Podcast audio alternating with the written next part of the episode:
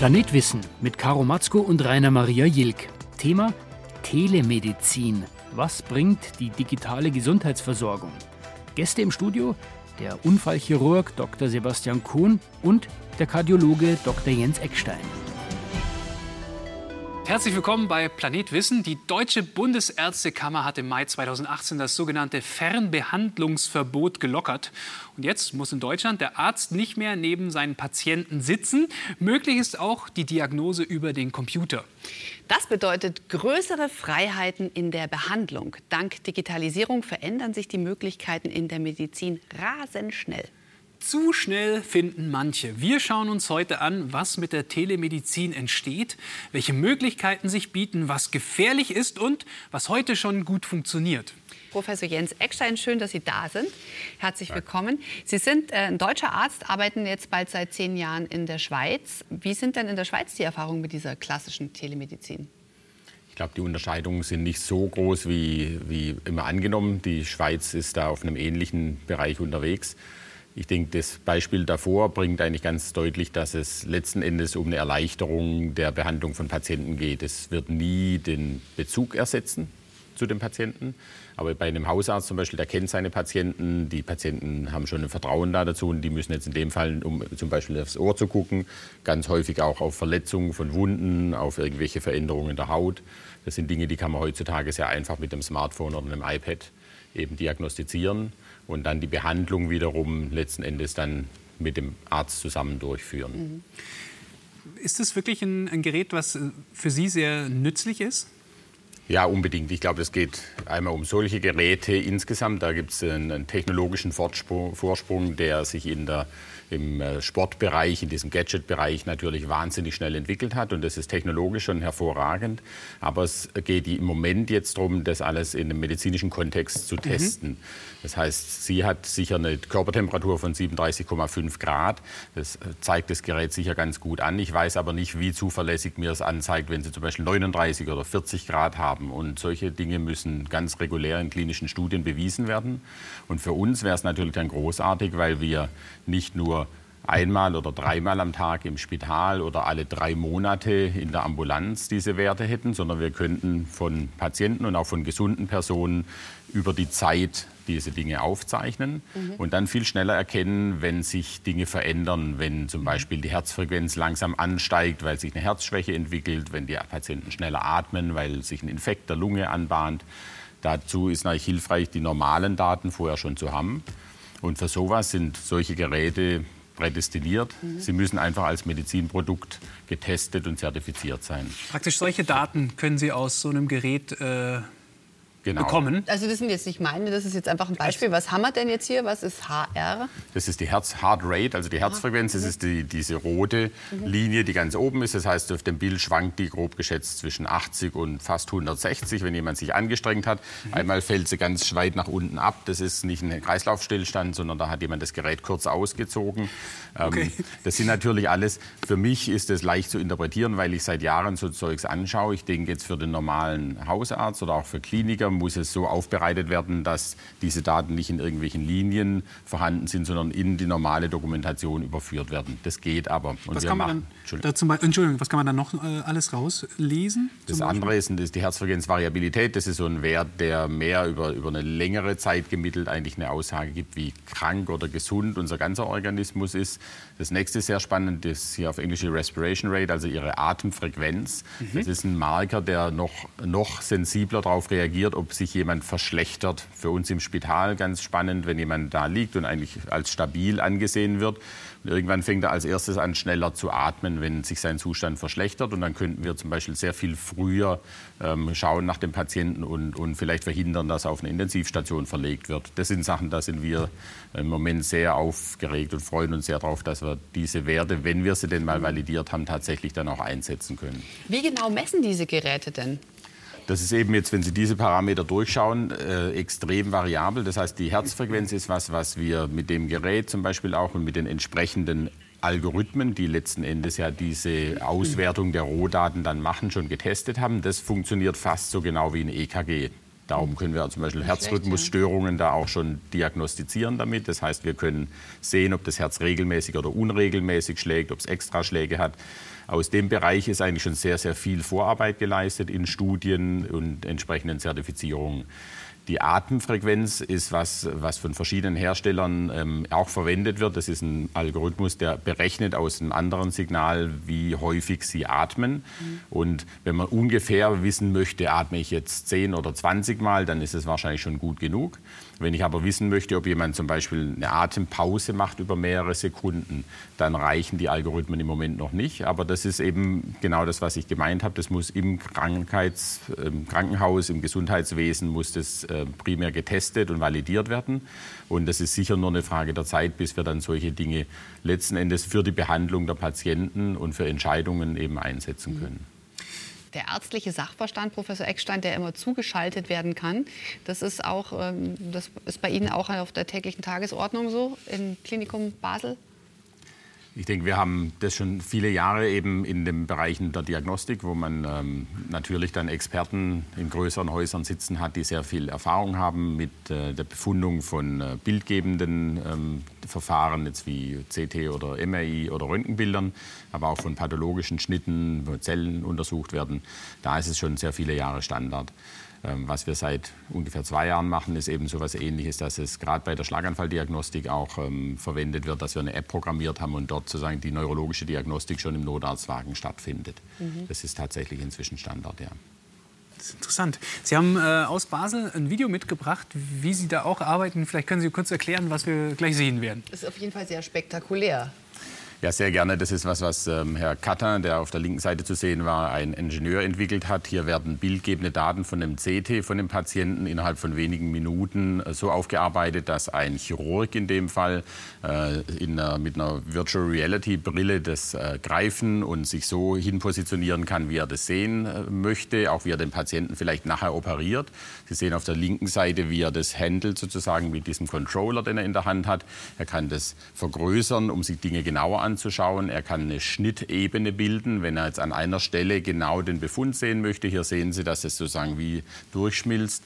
Man kann das dann auch letzten Endes auf die ursprüngliche Darstellung wieder zurückklicken, wenn man das gewohnt ist, solche Befunde eben in den normalen CT-Bildern anzuschauen. Aber Sie merken schon, dass für Sie das weniger Informationen erhält. Und das Nette ist eigentlich, weil die Chirurgen, das normale Habitat eines Chirurgen enthält eben eine Deckenlampe. Auch die hat er programmiert, sodass die Chirurgen sozusagen ihren Befund oder ihren Torso hier so anleuchten können, wie sie das ähm, gewohnt sind. Das ist spektakulär. Das heißt, er kann in den Körper hineinschauen, in den Körper hinein leuchten, ja. sich durch die Organe zoomen und im Hintergrund hat er auch noch mehr Blick. genau, das, das kann er sich raussuchen, was er da hinten hängen haben will. Genau. Gerade in Basel ist es ja ganz wichtig. Unbedingt, das ist die, genau. Aber es wirkt ein bisschen wie Spielerei, ist aber extrem hilfreich, oder? Das ist äh, tatsächlich sehr schön gewesen, weil man denkt ja in der Chirurgie gibt es vielleicht noch Roboterchirurgie, aber sonst ist es schon so ein sehr ähm, konservatives Fach eigentlich. Und es war sehr schön zu sehen, wir haben das innerhalb von einem Jahr eben in, der, in unserer Klinik ausgerollt und die Chirurgen, in dem Fall jetzt primär die Wirbelsäulenchirurgen und die Neurochirurgen, die sich Gefäßaussackungen im Kopf anschauen da damit, ist es großartig. Die haben da wirklich gesagt, das ist für sie eine Veränderung, wie sie ihre Operation vorbereiten. Eine sehr schöne An, ähm, Anwendung da dabei ist auch, dass wir angefangen haben, Patienten zum Beispiel ihre Wirbelsäulenprobleme dadurch zu erklären, weil mhm. die mit so einer Brille das sehr leicht erkennen können. Sie mhm. sehen, wo das Problem an ihrer Wirbelsäule sitzt, verstehen eher, was der Chirurg dann letzten Endes operieren möchte. Wenn Sie ihm dieses Schwarz-Weiß-Bild wie früher gezeigt hätten, dann sagen alle Patienten, ja, ja, ja, ich sehe es, weil man kann ja schlecht sagen, ich sehe überhaupt nichts. Mhm. Und insofern ist es tatsächlich für die Patienten auch eine Erleichterung, eben um das in der Aufklärung zu verwenden. Da sammeln wir aber gerade so die Erfahrung, sicher nicht bei jedem Patienten, aber bei vielen ist das, das finden die großartig. Mhm. Wie wichtig ist es für den Patienten, dass man doch mal bei ihm ist? Das ist natürlich, wenn Sie so eine Frage dem Arzt stellen, müssen Sie erwarten, dass er sagt, extrem wichtig. Ähm, ich glaube aber tatsächlich auch, dass es so ist. Ich glaube, dass das, wenn jemand zum Arzt geht, dann geht es ihm ja schlecht, er sucht Hilfe. Und, ähm, und da, das basiert auf einem sehr tiefen Vertrauensverhältnis. Und ähm, ich denke, dass das ein wesentlicher Teil ist, auch letzten Endes, das dazu führt, dass die Patienten das dann auch durchführen, was man bespricht. Wenn ich mir einfach im Internet anschaue, ich muss das und das bestellen, einnehmen, 14 Tage lang, dann ist die Compliance, wie wir das nennen, also die, die Therapie, ähm, Treue deutlich geringer, als wenn ich mit jemandem das besprochen habe. Ich habe ihm meine Für und Wider mhm. schildern können und ich habe ihm in die Augen geschaut und gesagt, okay, das machen wir jetzt so. Mhm. Und ich glaube, das ist ein wesentlicher Teil der Medizin und der geht besser in einem direkten Kontakt und 14 Tage später das nachzubesprechen und zu fragen, hat es funktioniert, wie geht es Ihnen, das könnte man sich sehr gut zum Beispiel wieder vorstellen, dass man das eben telemedizinisch macht. Wenn wir jetzt nochmal zurückkommen äh, auf den Aspekt Zeitsparen auf dem Weg zur Diagnose, da haben Sie am Unispital Basel ein äh, Pilotprojekt. Was machen Sie da genau? Gibt es mehrere Projekte sicher, weil ich glaube, das ist ein ganz wichtiger Aspekt. Einmal, umso schneller wir die Patienten behandeln können, umso schneller gehen wir eigentlich davon aus, dass es ihnen dann auch wieder besser geht und die Erkrankung sich nicht verschlechtert. Und ein Aspekt ist eben, dass wir viele Patienten haben, die auf die Notfallstation kommen, die nicht so schwer krank sind, dass sie direkt überwacht und, und behandelt werden müssen, sondern die erstmal in einem Wartebereich sind. Und ähm, wir haben eben die Idee, dass man, wenn man dort schon äh, weitere Schritte in Richtung Diagnostik durchführen könnte, bevor sie eigentlich dann den Arzt sehen, dann könnten wir zum einen noch mehr Sicherheit reinbringen, um Patienten, die sich verschlechtern in der Zeit, früher auszulesen. Das nennt sich eine Triage. Und zum anderen könnten wir den Ärzten, die die Patienten nachher sehen, die ganzen Informationen schon mitgeben. Das ist ein Innovationsprojekt, nennt sich Self-Check-In. Ähm, und die Idee ist eben, dass der Patient mit basierend auf einem Artificial Intelligence Algorithmus schon mal seine Anamnese eingibt. Das heißt, der Algorithmus, je nach Antwort, stellt ihm dann die passenden Fragen, um das mhm. immer weiter einzugrenzen. Das macht man mit einer Berliner Firma zusammen. Und gleichzeitig ist eine Kamera da installiert und der Patient wird dann gebeten, da reinzuschauen. Und die Kamera kann die Herzfrequenz und die Atemfrequenz und irgendwann wahrscheinlich auch die Temperatur und die Sauerstoffsättigung nur von dem Filmsignal erkennen. Ähm, und das ist für uns ein sehr spannendes Projekt, weil ich glaube, wir können dadurch Zeit sparen, wir können den Patienten Wartezeit sozusagen ähm, ihn da beschäftigen etwas und ähm, ihn dann schneller schon in die richtige Richtung triagieren. Und wie kommt es an? wir sind eben im Moment, im Oktober sind wir sozusagen so weit fertig, dass das läuft tatsächlich. Und wir sind sehr gespannt auf die Erfahrungen persönlich insbesondere, äh, weil ich nicht weiß, wie die Patienten auf die Kamera reagieren. Mhm. Ich glaube, wir genießen so viel Vertrauen, dass sie uns glauben, dass es jetzt nicht irgendwo bei ihnen gesendet wird, ohne dass wir dem zustimmen. Aber es ist tatsächlich etwas Neues, dass man für die Diagnostik reguläre Kameras verwendet. Mhm. Und ähm, ich denke, der einfachste Weg ist es auszuprobieren. Das heißt, die Patienten geben ihr Einverständnis dazu erstmal. Wir müssen die ganze Technologie erst testen, dass sie wirklich zuverlässig ist. Und wenn das funktioniert, wäre das, denke ich, wahrscheinlich eine ähnliche Entwicklung, wie sie jetzt beim Fliegen haben, dass sie eben mhm. kaum mehr an den Schalter gehen und das Papierticket kaufen, sondern dass sie sich vielleicht zum Teil schon von zu Hause einchecken können, ähm, schon die Vitalparameter erheben und man dann vielleicht schon prähospital, also bevor Sie überhaupt auf den Notfall starten, sagen können, wenn so wie es jetzt aussieht, gehen Sie doch lieber zum Beispiel in die Spezialambulanz dahin oder gehen Sie zu Ihrem Hausarzt. Wir schicken ihm die Daten schon. Das heißt, wir versuchen die Notfallstation dadurch etwas zu entlasten. Wir sehen Herr Professor Eckstein gleich noch mal wieder. Und herzlich willkommen, Herr Dr. Kuhn. Ja, Sie sind äh, Unfallchirurg in Mainz, ein Unidozent für Medizin im digitalen Zeitalter. Ähm, also digitales Zeitalter ist bei mir so, ich habe neulich eine Krankmeldung mit meiner App von meiner Krankenkasse dann an die gemeldet und fand es Wahnsinn, dass das schon geht und dass ich es nicht mehr in den Umschlag stecken muss. Wie weit sind wir denn in Deutschland mit der Digitalisierung der Medizin? Ja, also wenn wir abseits von einer Reihe von Leuchtturmprojekten schauen, die wirklich auch toll sind, die digitale Medizin wirklich auch schon in Deutschland implementiert haben, wenn wir schauen, was ist denn wirklich in der Regelversorgung für die Bürger angekommen, da muss man sagen, so sind wir im europäischen Vergleich oder auch im Vergleich zu Nordamerika eins der Schlusslichter im Moment. Das wird sich sicherlich die nächsten 12, 15 Monate ganz drastisch ändern. Wenn man sich überlegt, was wird denn für die Bürger in den kommenden anderthalb Jahren wirklich aktuell, so werden Gesundheits-Apps in die Regelversorgung kommen. Die Datennutzung wird zunehmend angebunden werden Richtung Kliniken, Richtung Apotheken. Und zum anderen, die Videosprechstunde wird wahrscheinlich zur Routine werden. Und von mhm. daher, wir sind aktuell eins der Schlussdichter. Ich glaube allerdings, dass sich relativ viel bewegt im kommenden Jahr. Mhm. Zu den Apps kommen wir gleich noch. Aber wenn man jetzt noch mal auf dieses Fernbehandlungsverbot äh, kommt, das wurde ja gelockert. Mhm. Was, was halten Sie davon? Also prinzipiell positiv. Fernbehandlung war früher auch nicht verboten. Das ist häufig so ein Missverständnis. Die alleinige Fernbehandlung mhm. war untersagt gewesen. Und das ist gelockert worden, auch von Bundesland zu Bundesland etwas unterschiedlich. Prinzipiell begrüße ich das, aber wie bei allen Neuerungen, es gibt auch eine Reihe von Wildwuchs und den gibt es zu unter, untersagen im Moment. Mhm. Wie sieht es jetzt aus? Ich habe jetzt äh, hier zum Beispiel so einen Fitness-Tracker, der misst ja zum Beispiel meinen Schlaf auch tatsächlich und meinen Puls. Ähm, dann habe ich gemerkt, ich schlafe offensichtlich zu wenig und nicht tief genug. Wenn ich jetzt zu meinem Arzt gehen würde und würde sagen, ich habe Schlafprobleme, hat der Fitness-Tracker gesagt, dann wird, was würde der, wie würde der Arzt vermutlich reagieren? Ja, ich denke, die meisten Ärzte sind da wahrscheinlich eher etwas ablehnen, vielleicht auch manchmal etwas überfordert in dem Bereich. Man muss sicherlich auch davon ausgehen, ähm, wie valide ist überhaupt diese Aussage von diesem, von diesem Device. Prinzipiell ist es so, Sensorik, im Prinzip Smart Devices, werden, glaube ich, zukünftig eine große Rolle spielen. Aber es bedarf einer sinnvollen Integration in den Behandlungsablauf. Ein Beispiel, die lebensverändernden äh, Maßnahmen im Rahmen vielleicht von Diabeteserkrankungen, im Prinzip das typische, ich bewege mich zu wenig, ich ernähre mich falsch, da sind solche äh, Hilfsmittel sind wirklich effektiv, auch Patienten zu motivieren, was zu verändern. Und von daher ist prinzipiell die Behandlung sinnvoll.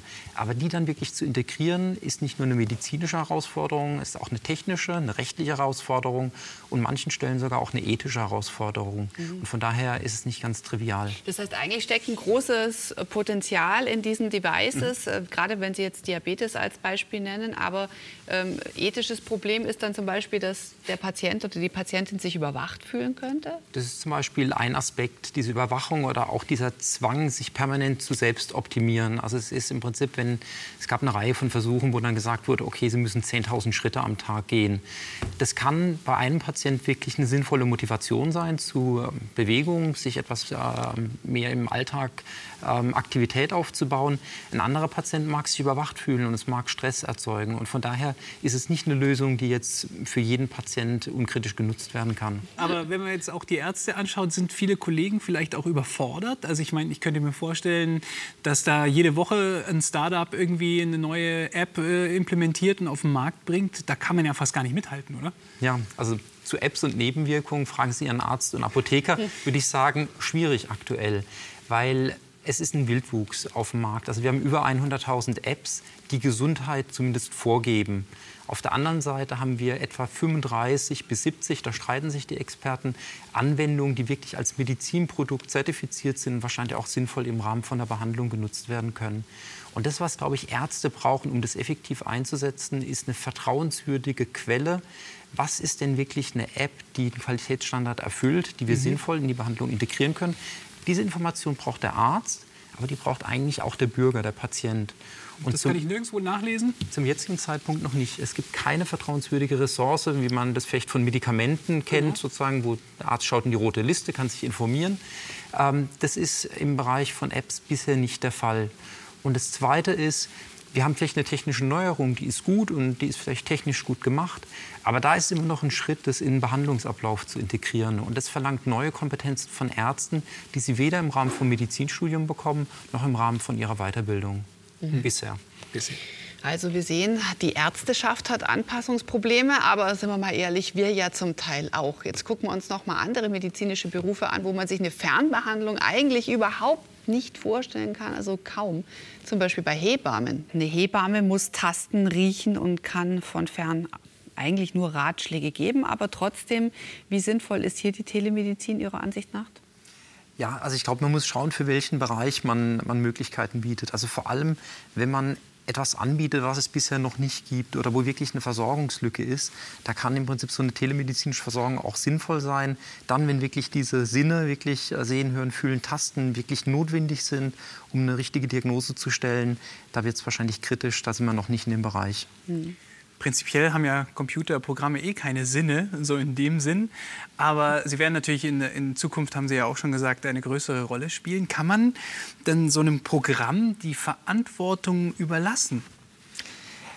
Also da stellt sich, glaube ich, die Frage, was ist denn so ein Programm? Und ein Programm mag vielleicht wirklich ein sinnvolles und hilfreiches Hilfsmittel sein, aber es ist nicht ein Arzt und es sollte auch nicht einen Arzt ersetzen gute Beispiele sind aktuell zum Beispiel ähm, die Detektion von, von Hautkrebs. Und dann ist in der Schlagzeile, ein Computer ist besser, mhm, einen Hautkrebs genau. zu erkennen, ja. als vielleicht ein, ein, ein Arzt. Ähm, aber es ist und bleibt ein, ein, Werkzeug. Und diese Algorithmen sind eventuell in irgendeinem spezifischen Bereich extrem wertvoll, aber in einem anderen Bereich wieder auch komplett blind. Und von daher sind, es, sind und bleibt das, bleiben das Hilfsmittel und nicht etwas, was das ersetzt. Wäre in Zukunft vielleicht auch so ein digitaler Befund möglich? Ja, also zum Teil findet es auch schon statt. Also es gibt mittlerweile auch die ersten Medizinprodukte, wo zum Beispiel ein Computer einen Röntgenbefund erstellt. Also wenn man heutzutage die Lunge röntgen lässt, dann schaut der Radiologe drauf und, und erstellt einen Befund. In diesem Bereich gibt es mittlerweile auch KI-Algorithmen, die schon mal einen Vorbefund formulieren. Hier stellt sich, glaube ich, weniger die Frage, ob sowas technisch möglich ist, sondern wie man das ähm, in den Gesamtablauf und in die Verantwortung mhm. überführt. Und ich glaube, im deutschsprachigen Raum oder in Deutschland, Europa wird es weiterhin ein Hilfsmittel erstmal noch bleiben. In anderen Ländern mag das durchaus anders aussehen. Das heißt aber, wenn wir es jetzt mal versuchen, an der Stelle zusammenzufassen, es ist zum Teil helfen die Algorithmen den Ärzten mhm. und den Ärztinnen, aber auf der anderen Seite, wenn es jetzt sowas ist wie eine Hebamme, da da wird ein Algorithmus niemals die Sicherheit geben können wie eine erfahrene Frau, die schon viele Babys im Arm gehalten hat. Ja. Das heißt, dass, wenn man dann auf solche Programme zurückgreift wie Call a Midwife, dann ist, spricht das auch dafür, dass eine Situation defizitär ist. Ja, also es ist einfach so, dass wenn man so einen Tagesablauf vielleicht vom Arzt sieht oder auch im Gesundheitsberuf, so werden vielleicht einzelne Tätigkeiten werden zukünftig digitalisiert werden, so wie es vielleicht auch vor 50, 60 Jahren es ganz normal war für einen Arzt, Blut abzunehmen, das unter das Mikroskop zu legen und rote Blutkörperchen auszuzählen, zu sagen, ah, Sie haben jetzt einen Blutmangel oder nicht. Heutzutage macht das auch eine Maschine und da kommt ein Befund raus und uns bricht kein Zacken aus der Krone, dass wir jetzt nicht mehr ärztlich tätig sind, weil die Maschine das übernimmt. Mhm. Aber Einzeltätigkeiten von so einem Tagesablauf werden digitalisiert werden und werden von Maschinen übernommen, aber andere Bereiche nicht. Vor allem geht es ja auch noch ums Vertrauen der Patienten.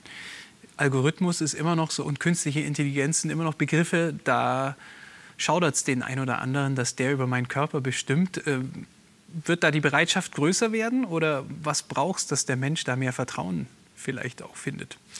Ich glaube, diese, dieses Unbehagen besteht natürlich bei den Patienten, wie Sie es erwähnt haben, aber es mhm. besteht auch bei der Ärzteschaft, diese Technologien einzusetzen. Und wir werden dort Erfahrungen sammeln müssen. Und der Arzt bleibt im Endeffekt für den Patienten der Garant im Endeffekt, dass das Ganze sinnvoll ist. Also es wird eine Reihe von Forschungsprojekten geben, wo man das halt, sagen wir mal, an Spitzenzentren zeigt und dann wird es eine Phase geben, wo einfach Tausende von Ärzten das, sagen wir mal, in die Fläche auch bringen müssen. Und das ist im Endeffekt, es mag vielleicht jetzt eine große Herausforderung sein und es mag auf den ersten Blick auch neu erscheinen, aber das gab es früher auch schon. Es war immer wieder ärztliche Aufgabe, technologische Innovation in eine sinnvolle äh, Patientenbehandlung zu überführen. Und das Röntgen, was sagen wir, vor 120 Jahren sagen wir mal, in die Medizin hineinkam, da kann man wirklich Parallelen aufzeichnen zur Digitalisierung. Da haben Patienten Angst gehabt, da hat, haben Ärzte auch gesagt, ich als Chirurg, ich weiß doch, wenn ein Knochen gebrochen ist, da rüttel ich doch am Bein. Dafür brauche ich doch keine dumme Maschine, die mir sagt, ob der Knochen gebrochen ist. Und Röntgen war am Anfang eine Jahrmarktsattraktion mhm. und zum Teil auch Unterhaltung für die gehobene Gesellschaft, die sich bei Abendveranstaltungen durchleuchtet haben lassen. Und das hat im Endeffekt viele Forscher gebraucht, zu zeigen, nee, wir können hiermit vielleicht eine Lungenentzündung gut erkennen und wir können das besser machen als nur mit dem Stethoskop. Und es braucht Tausende von Ärzten, die das in ihr alltägliches Handeln überführen. Und die Digitalisierung ist diesbezüglich nichts Neues. Es sind nur viele Veränderungen und sie kommen aktuell ziemlich schnell auf uns zu. Mhm. Mehr Informationen zum Thema Telemedizin und zur Sendung finden Sie übrigens auch auf unserer Internetseite. Schauen Sie mal vorbei, planet-wissen.de. Und jetzt kommen wir zur Technik, die wir eigentlich am meisten, eigentlich immer dabei haben, unsere Smartphones. Herr Professor Eckstein ist wieder bei uns, leitender Arzt am Universitätsspital in Basel. Ja, Gesundheits-Apps, wir haben schon gehört, es ist ein Dschungel, man kann sich nicht so richtig äh, informieren. Was halten Sie davon? Ich denke, wir müssen erstmal unterscheiden zwischen Gesundheits-Apps, die ich persönlich nutze, um zu wissen, wie gut ich schlafe oder wie schlecht ich schlafe, wie viel ich mich bewege. Das sind ganz nebenbei bemerkt auch Dinge, die ich mir einfach selber überlegen könnte. Aber letzten Endes hat es natürlich so einen gewissen Spieltrieb in einem und den kann man damit befriedigen. Eine ganz andere Kategorie sind für mich Apps, die ich für medizinische Zwecke verwende. Die müssen ganz klar, wie jedes Medikament, zertifiziert sein als Medizinprodukt. Äh, ab nächstem Jahr müssen das sehr hohe Medizinprodukte-Zertifizierungen sein. Und da ist dann eigentlich auch schon implementiert, dass es einen Datenschutzkonformität da dazu gibt. Und das ist das Einzige, was wir aus ärztlicher Seite unseren Patienten empfehlen können. Weil dann weiß ich, es ist getestet, ich weiß genau, wofür ist die App gut und wofür eben nicht. Und letzten Endes geht es ja hier viel um diagnostische Funktionen. Was jetzt die ersten Apps inzwischen können, ist auch, dass sie als Therapeutikum eingesetzt werden, dass man nachgewiesen hat in Studien, dass bei bestimmten Anwendungen die Patienten zum Beispiel eine höhere Lebensqualität, eine bessere Therapiekontrolle haben. Aber auch das muss erst in Studien nachgewiesen werden und dann ist es letzten Endes auch so, dass wir als Ärzte Apps verschreiben werden. Das ist eine originelle Situation für mhm. mich auch, weil ich nicht weiß, wie ich eine App verschreibe. Im Moment mache ich das einfach kostenlos und, äh, und biete das meinen Patienten an und lerne dadurch auch viel. Aber ich habe noch kein Rezept geschrieben, wo ich jetzt eine spezifische App verschreibe. Aber jetzt haben wir gerade auch gehört, manche Daten, die dann die App hat, werden dann weiterverkauft von den App-Programmierern oder von den Firmen, die die hergestellt haben. Wie kann ich denn das verhindern? Ja, also ich glaube, das ist wirklich diese Unterscheidung Medizinprodukt versus irgendeine App, die im Store ist und sagt, ich mache Gesundheit in irgendeiner Art und Weise. Ähm, alles, was jetzt nicht Richtung Medizinprodukt ist, da ist es wirklich, äh, sind es die AGBs, wo der Patient oder der Bürger sich informieren muss, genauso wie wenn er irgendeine App runterlädt, irgendwie für Fahrradfahren oder für für andere Sachen, also vom, vom Alltag. Also die Medizin-Apps, die müssten besser geprüft werden. Sie haben jetzt gerade gesagt, Professor Eckstein, das wird dann EU-weit, es wird Zertifikate geben, ob mhm. die seriös sind oder nicht. Wer kann denn das alles prüfen? Das sind eigentlich Institutionen, es gibt einen TÜV da dafür zum Beispiel. Es gibt spezifische Institutionen, die vom Staat äh, dafür auto, äh, identifiziert sind, um das zu machen. Das Problem ist nur, dass das ähm, jetzt eben sehr viele Apps sind, die in einer sehr kurzen Zeit, nämlich bis Anfang nächstes Jahr, diese Zertifikate haben müssen. Und das Niveau, um so eine Zertifizierung zu erreichen, ist so hoch, dass sie zum Beispiel validierte klinische Studien da dazu haben müssen. Mhm. Und wir führen ja solche Studien durch und denke ich, machen das relativ schnell und sind trotzdem nie schneller als ein Jahr, zum Beispiel bevor wir die Studie begonnen haben, die Daten ausgewertet haben. Und dadurch wird es einen gewissen Verzug geben. Ich bin gespannt, ob es da dann Ausnahmeregelungen geben wird oder nicht. Aber zumindest ist es ein, ein richtiger Weg. Und äh, das sind dann Medizinprodukte-Zertifizierungen. Fängt an bei 1, 2, 2a und so weiter. Und 2a ist sozusagen das, mit dem man dann sagen könnte, das ist seriös geprüft, es liegen klinische Daten vor. Bislang habe ich keine Informationen darüber, ob man das dann auch als Anwender privat im App Store sehen wird können. Ich hoffe immer noch, dass es entweder die Stores anzeigen direkt, also im Google Play oder im äh, iTunes Store, ähm, oder ob es dann sicher irgendwo Listen geben wird, wo man das dann schon nachschlagen kann, ist die App, die mich interessiert, denn zertifiziert. Ja, könnte ich mir vorstellen, die Krankenkassen könnten ja auch sowas äh, zur Verfügung stellen, solche Informationen, dass man sich da informieren kann. Äh, vielleicht sogar, wo sie schon zusammenarbeiten oder diese unterstützen. Gibt es denn da auch Ideen, wie man das dann finanziell machen kann? Also gibt es da schon Erfahrungen? Ich weiß nicht, ob Sie welche kennen. Wir haben solche Modelle schon, aber Genau, also ich glaube, das, was aktuell halt in, in, Deutschland wahrscheinlich zum, zum Januar dann kommen wird, ist im Endeffekt, dass äh, vorgegeben wird, dass Apps, die im Prinzip sich als sinnvoll erwiesen haben, in die Regelversorgung und dann auch in die Erstattung kommen. Und dass es nicht mehr so ist, dass irgendeine spezifische Krankenkasse sich entscheidet, wir fördern diese App mhm. und stellen sie kostenfrei unseren Mitgliedern zur Verfügung, sondern dass das eher so ist, wie es auch bei Arzneimitteln ist, dass ein Medikament zugelassen wird, erstattungsfähig ist für die gesetzlichen und gegebenenfalls auch für die privaten Krankenkasse, aber dass es nicht eine Einzelfallentscheidung ist. Und da wird im Endeffekt in, in Deutschland wird wahrscheinlich das BfArM dort eine Rolle spielen, also die Institution, die bisher auch die Medikamente ähm, mhm. geprüft hat. Mhm. Jetzt kommen wir noch mal zurück zur klassischen, zur seriösen Telemedizin.